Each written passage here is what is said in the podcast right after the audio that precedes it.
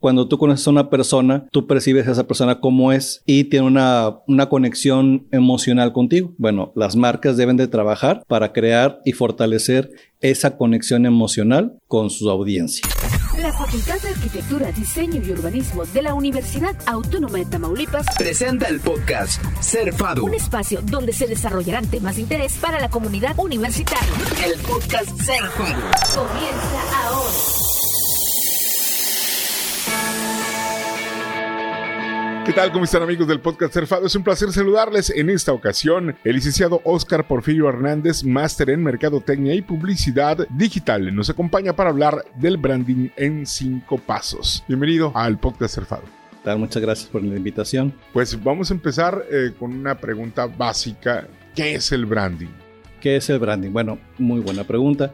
Hay mucha gente que confunde lo que es el branding con lo que es imagen corporativa. Branding precisamente es eh, construir la percepción positiva en la mente de las personas. ¿sí? Branding no es algo visible, branding es algo más que se siente, ¿sí? va, más, más, va más allá de, de la percepción visual, sino es la percepción pero emocional que tiene una persona de una marca. Sería como el alma de la marca más o menos es como el alma, de la marca, es lo que tú percibes de, la marca eh, durante cierto tiempo que tienes de conocerla. ¿sí? Cuando tú conoces a una persona, tú percibes a esa persona como es y tiene una, una conexión emocional contigo. Bueno, las marcas deben de trabajar para crear y fortalecer esa conexión emocional con su audiencia. Como esencia. Como esencia, así es. ¿Qué es lo que te ofrece una marca? Poder, este, estabilidad. Sí, una marca puede tener diferentes propuestas de valor, dependiendo de su, función, para qué fueron creadas, qué es lo que hace la empresa, qué es lo que vende, qué es lo que ofrece, cuál es la propuesta de, valor de, la empresa. Y en base a eso, pues se definen los valores, se definen qué es lo que va a tratar de comunicar hacia las personas. Ahora, ¿cómo encontrar tu por qué y cómo eh, hacerlo? Bien, em, uno de los primeros pasos para construir una marca es definir el por qué quieres tú crear una empresa. Tú, em, tú puedes tener diferentes motivaciones para ser emprendedor, pero una de las principales motivaciones tiene que ser un porqué más trascendente que pueda inspirar a otras personas a seguirte y a seguir la marca que tú estás creando.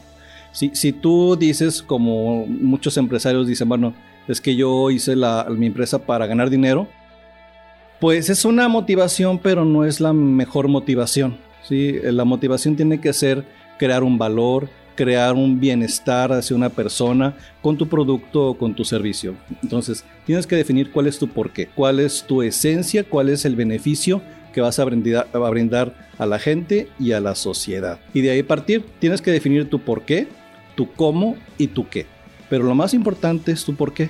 Porque ese por qué es el que te va a, dar em, esa diferenciación. ¿sí? ¿Qué es lo que hace que la gente te siga ¿sí? y, que inspires a otras personas a seguir tu ejemplo, a comprar tus productos o a contratar tu servicio? Ese, sería el branding.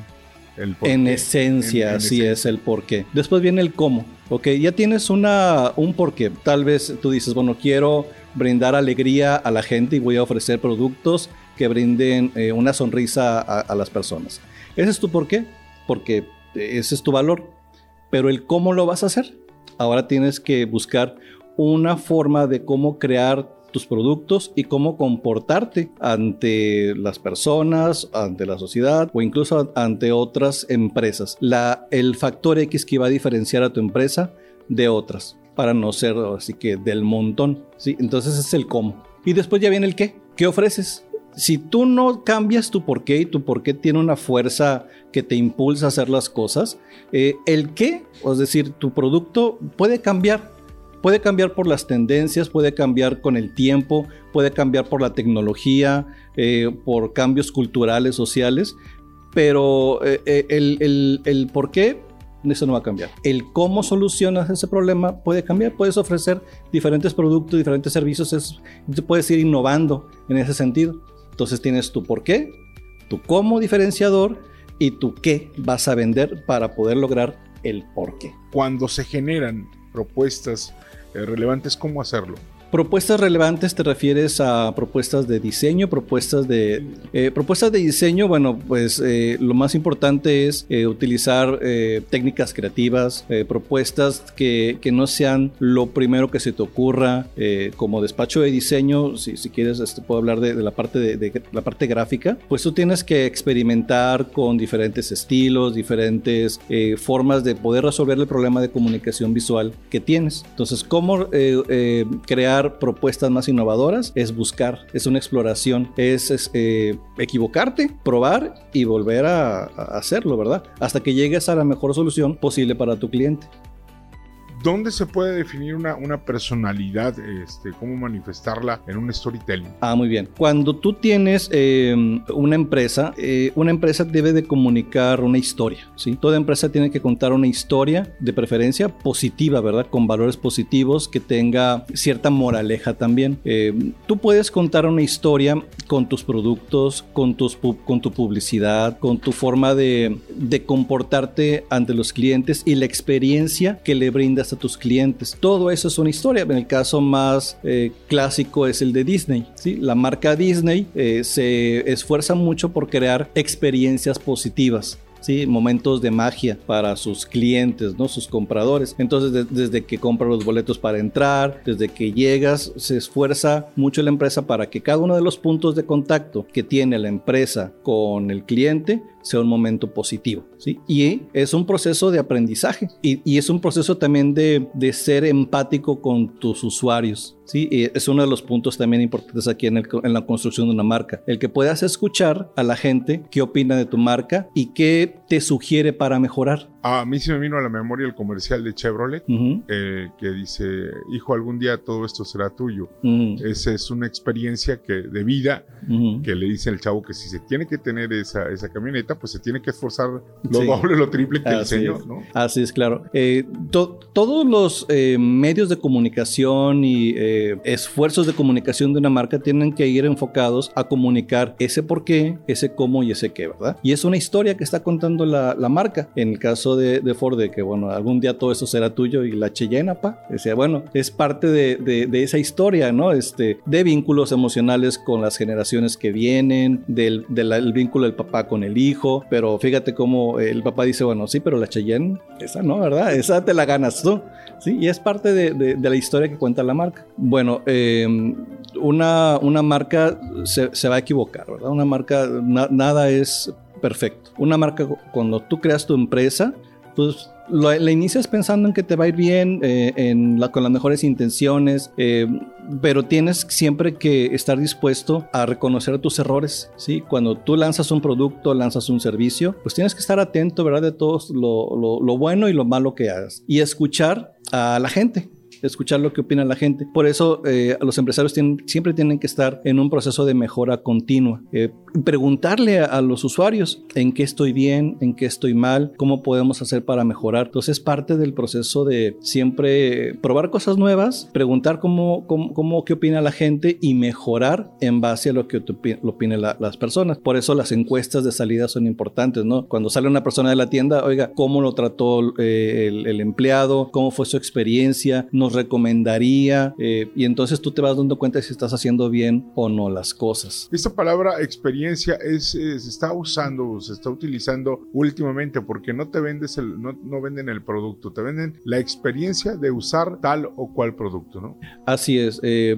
al, al, final, una marca vende productos que pueden ser muy parecidos al de otras empresas, ¿sí? Por ejemplo, en el caso de las típicas alitas, ¿verdad? ¿Cuántos negocios de alitas no hay aquí en la región? Y dices tú, bueno, ahí hay, otro, ahí hay otro, bueno, pues ¿cómo se sostiene si no es un producto novedoso? Lo que tienen que hacer en este caso esas empresas es brindar una experiencia diferente. Un buen producto de cajón, ¿verdad? Porque si no está buena la, la, la comida, pues nadie te va a comprar, pero tienes que añadirle el factor de la experiencia. El factor de el momento, ¿verdad? El, el, factor emocional. Entonces, tienes un buen producto, lo vistes correctamente con el branding gráfico de la marca y aparte haces que la experiencia del usuario sea positiva para que regresen y te recomienden. Y bueno, eso en, en, cuestión cuando es eh, un producto, un servicio, pero cuando es un, perdón, un producto, pero cuando es una empresa de servicios. Pues es, es básicamente lo mismo, o incluso más, ¿eh? porque ahí no tienes una cosa que estás comprando, estás comprando una experiencia que te resuelvan el problema correctamente. Por ejemplo, eh, contraté a unas personas para que me lavaran los carros de la casa el fin de semana. Eh,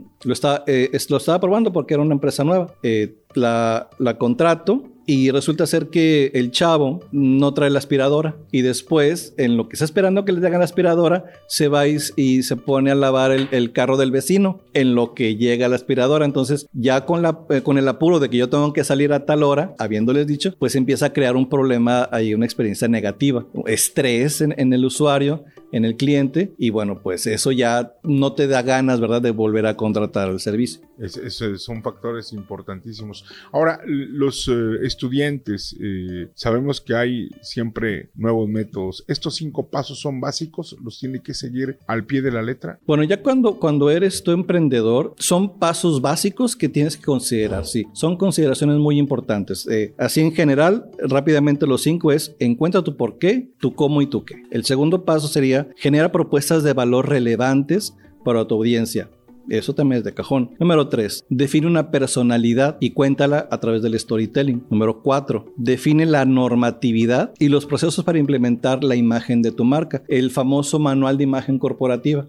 ¿sí? Tienes que controlar todos los aspectos de tu empresa. No puedes dejar cosas ah, como que pues ahí se va, ¿verdad? Este, eh, que no estén controladas, tienes que controlar todo. Entonces, la imagen también la puedes controlar con un manual de imagen corporativa para que se implemente correctamente. Para que sigan los procesos paso a paso. Exactamente, que, que no te cambien colores de tu marca, que no te cambien tipografías, que no te pongan otros elementos que no van. Y el punto número 5 es implementar ese proceso, evaluarlo y mejorarlo siempre. Entonces eran los cinco pasos que yo creo que mm, no deberías de saltarte ninguno porque todos son importantes. Sería como este, pues eh, los procesos de, cajón que se tienen que seguir y que pues eh, como le llaman, ¿no? Le llamaría, no sé, la Biblia, ¿no? De, del story. Y hay, hay, este, hay marcas o hay diseñadores, en este caso, que de repente quieren, eh, pues, o ven que la tipografía no es correcta, que podrían mejorarla, eh, pero hay, hay clientes que dicen, sabes que yo te estoy pagando y quiero que sea así. Bueno, son eh, cuestiones que suceden, eh, son este, problemas que uno se puede enfrentar.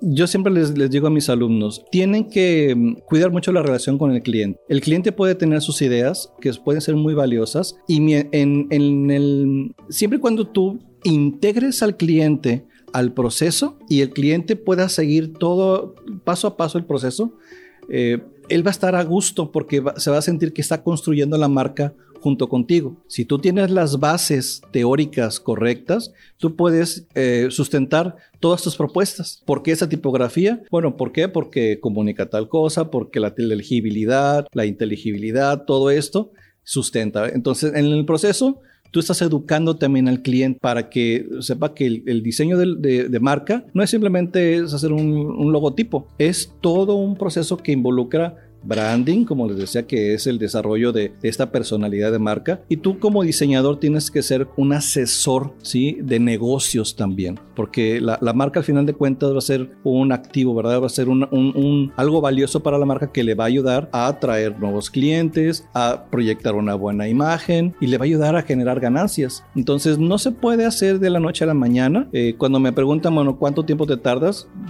Mes, mes y medio, hasta dos o tres meses dependiendo de la magnitud del proyecto, ¿verdad? Porque puedes tener un excelente producto, pero si no está bien dirigido o bien este, encaminado con el branding, pues se pierde. ¿no? Sí, todo tiene que coincidir, ¿verdad? Debe tener, tener una buena propuesta de, producto, de servicio, eh, innovador, que tenga esa propuesta de valor y aparte tienes que vestirla con un buen branding, un, buen logo que, que pueda ser aplicable, que pueda ser recordable y, original también, ¿verdad? Eh, y todo se debe de conjuntar para tener una buena marca. Nada te asegura el éxito, ¿sí? Pero hacer todo correctamente reduce las posibilidades de fracaso. Y conocer también un poquito de la historia del producto y cómo se inició para también plasmarlo. Sí, como diseñador eh, tenemos una, una, etapa que es la investigación. ¿sí? Siempre vas a investigar al cliente primero, te va a contar su historia, sus planes, sus procesos. Eh, como te digo, eres un asesor y eres parte del equipo del cliente durante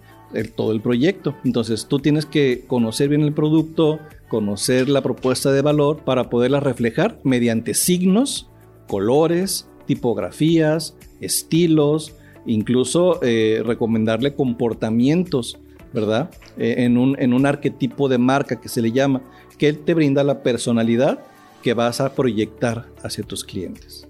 Pues, eh, licenciado Oscar Porfirio Hernández, máster en Mercadotecnia y Publicidad Digital. Ya escuchamos los cinco pasos del, del, branding.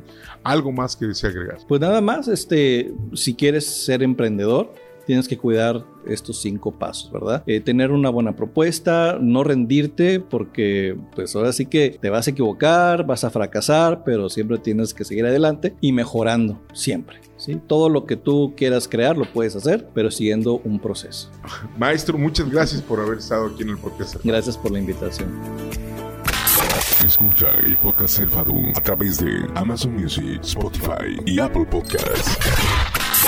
La Facultad de Arquitectura, Diseño y Urbanismo de la Universidad Autónoma de Tamaulipas presentó el podcast Cerfado.